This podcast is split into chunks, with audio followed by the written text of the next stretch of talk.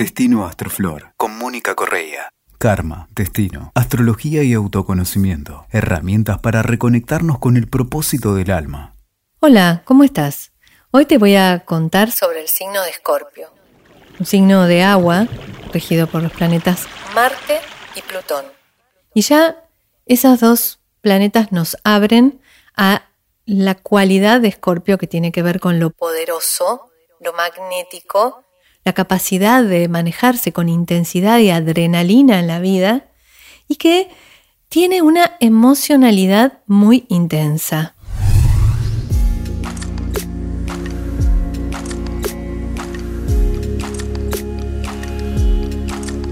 Esto de Plutón lo, conecta con los secretos de la vida, la muerte, la sexualidad, pero dentro de las pasiones escorpianas, esta cuestión de la compasión, la venganza.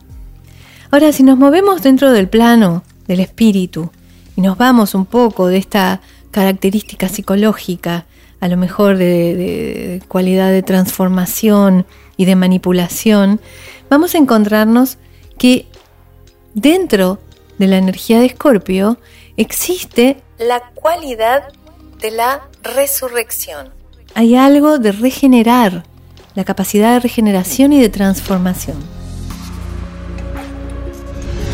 Esotéricamente, la conciencia encarna en Escorpio cuando necesita soltar lastre, soltar lo podrido, aquello que ya está impidiendo la evolución.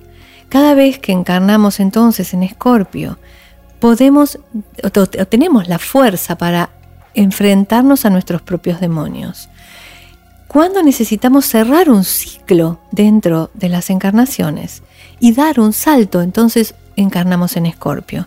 Por eso es un, signo que ocupamos de vez en cuando, cuando hace falta.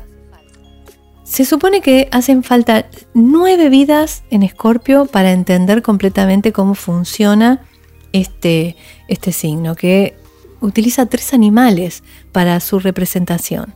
En primer lugar, tenemos a la serpiente.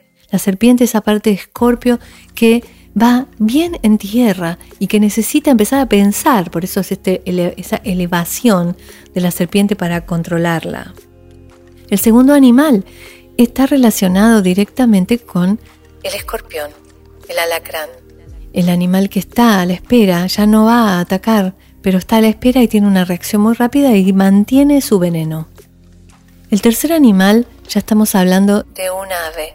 Un ave de rapiña puede ser el águila.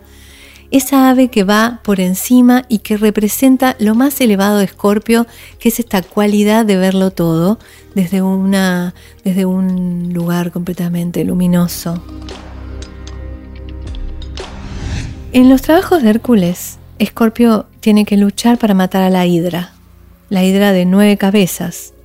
Estas nueve cabezas tienen que ver con los vicios de Escorpio. La hidra de nueve cabezas tiene que ver con los vicios de Escorpio. La manipulación psicológica, por ejemplo. La comodidad física, uno de los vicios, ¿no? Esto de no moverse. La venganza, la perversión, la maldad. El miedo, la adicción al sexo o la adicción a la muerte, a la crisis, al estar siempre en crisis. Estos, recorridos que veíamos de la serpiente, el escorpión, el águila, son estadios que manifiestan las distintas eh, elevaciones o los distintos niveles del mago en ese camino hacia la luz. Escorpio tiene que ver con esto de Gandalf, cuando es Gandalf el gris, y cómo a través de esa transformación que ocurre porque se encuentra con semejante monstruo que en parte está en su interior, logra ser Gandalf el Blanco. Ese movimiento ocurre en Escorpio. Pero para poder eh, reciclar esas fuerzas oscuras, va a tener que utilizar toda la potencia de su guerrero interno. Acá Marte, que es el regente esotérico, también eh, juega muy fuerte. El lema de Escorpio es Guerrero soy y de la batalla surjo triunfador. Escorpio no se permite perder y está dispuesto a todo para ganar. Por eso la parte más fuerte es el encuentro con sus propios miedos, con sus propios demonios, con sus propias oscuridades, que está dispuesto a sanar, a sanar a través de la transformación, la regeneración. Por eso Escorpio representa el momento de la prueba, el encuentro con la propia sombra, esas fuerzas oscuras que necesariamente tienen que ser recicladas para avanzar en el camino de la vida. Cada vez que tenemos un portal en Escorpio podemos aprovechar para limpiar esas oscuridades. El método no interesa. Lo importante es compostar, tomar todas esas energías que ya no van, animarnos a enfrentarnos a ellas y hacer la transformación que haga falta. El camino de Escorpio es el camino del mago. Así que ahí va, tomando su poder, transformando todo a su paso y conectándose con lo invisible. Que la energía de Escorpio te transforme.